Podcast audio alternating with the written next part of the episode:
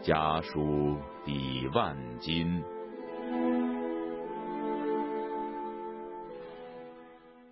铁窗与牢笼挡不住一颗颗自由的灵魂。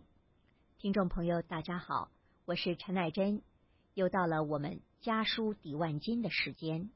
这个十分钟的栏目为您选播中国异议人士在被监禁期间与家人之间书信来往的内容，以及与这些书信内容有关的小故事或感想评论。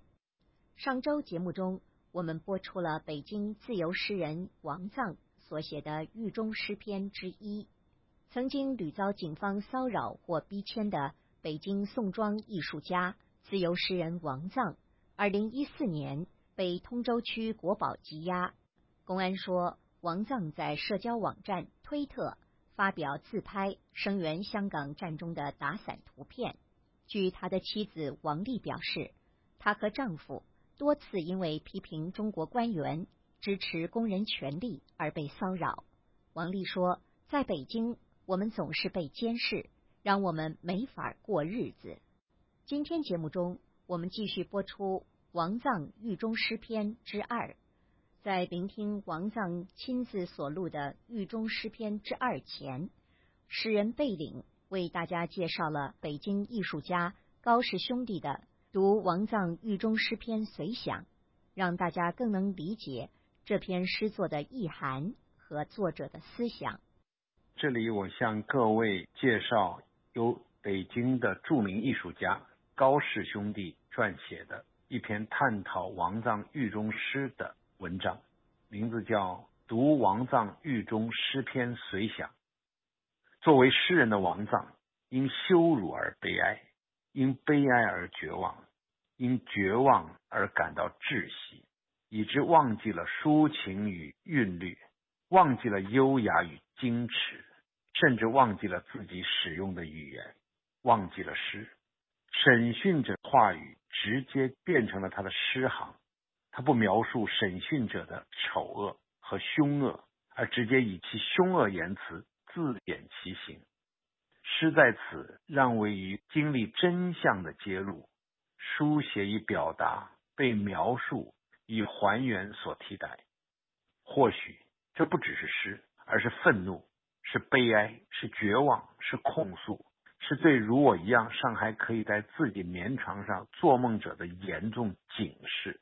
诗对于书房里悠闲的冥想者，或许是一种提升生命质量与意义的必要方式。而对于一个身体遭虐、尊严不保、生命临危者来说，过于奢侈矫情，因此需要找到足以还原现场真相、呈现真实感受的方式。扼颈言辞的应用达到了这个目的，让阅读者进入现场，面对经历者的处境，与经历者一起感受与表达。假如一定要从诗歌语言立场，观看这首仅仅集合了他人话语的文本，他运用拼贴挪用的方式搁置主题，还原事实，让事物自我显形，以达到对现实罪恶与苦难及其根源制度的批判。我以为，尽管王藏此时的书写尚显匆忙草率，甚至粗糙，但仍视为一种有意义的文本显示。和文本实验，杜上现成品概念，当可对其文本构成形成一种观念性支持。我亦愿意对其书写做一种基本的价值确认。我本是诗歌外行，被王藏文字触动，首先并非因其文学，而是其现实性。认同他作为一个反集权者进行的抗争，和其遭遇整肃后。通过文字提出的一个自一九四九年以来的现实真相，在这里，一个人只要不说谎就危险了，只要说真话就会被盯上，只要敢于表达就已涉嫌犯罪了，只要表达的有点力度，黑头套就戴上了，只要其表达成为具有一定的影响力或赶上某场打压风头，被抓、刑拘、监禁、坐牢。全由集权统治者为所欲为了。王藏朱彦光、追魂等艺术家的经历，还说明了这样一个事实：本应服务国民的政府，在此赤欲不过是通过整服手段，达到征服国民、维护其征服集团权力利益的代名词。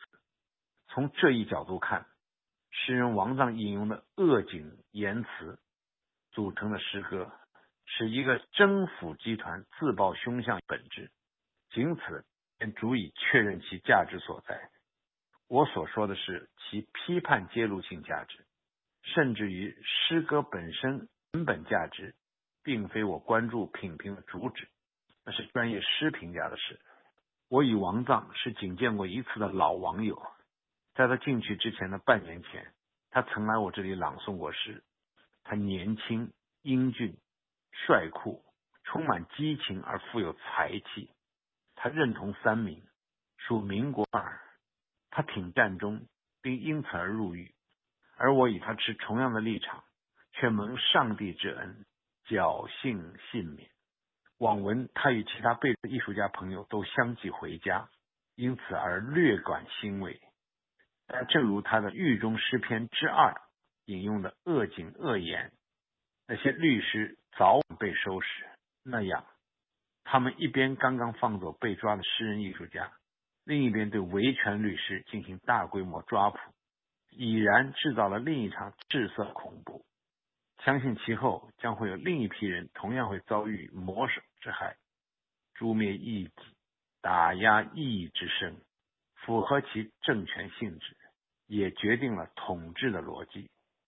当然，这也符合上帝欲令其灭亡，必先令其疯狂的预言规则。今日，超级权是一种以国民为敌的战争体制，它始终在与人类文明及其普世性民主宪政价值体系对抗，也必然会对其价值论对手持续。予以打击和整肃，这并不由人们希望他如何改变而改变。见此，所有反局迁者都应对此有所考量，做好必要的心理准备。写下如上的文字，仅仅是表达为对民主宪政而抗争付出代价者的一种关切和敬意。高师兄弟写于二零一五年。七月，接下来就请大家欣赏王藏狱中诗篇之二。王藏狱中诗篇二，你呀，狗逼的诗人，写狗逼的诗啊，就让你在中国无立锥之地。你这种人就该死，跟政府作对就是找死。你放心。你不会找到任何存在感的，站不住就跪着说。人在屋檐下不得不低头，你丫不懂这道理啊！就让你这种人永无出头之日，让你消失就消失。见律师，哼，涉及国家安全见不了的那些律师，早晚要收拾。环境改变人，也会改变你的。打你了吗？谁打你了？谁看见了？谁证明？谁打你了？这儿有摄像头，不要血口喷人，这叫打吗？小心告你诬陷诽谤，嘿嘿嘿，想自绝于人民，嘿嘿，这叫刑讯逼供吗？这叫酷刑？等会儿让你见识下啥叫刑讯逼供和酷刑。你妈是婊子，你老婆是婊子，你女儿也是婊子。来我们这儿的没有哪一个不被整服的，你踏实安心待着吧。在这儿发生的一切是国家机密，不要和任何人说。你今后还要和我们打交道的。太困太累，恍惚中，今天心里先记下这些。听众朋友，您刚才所听到的。就是诗人王藏所写的《狱中诗篇》之二。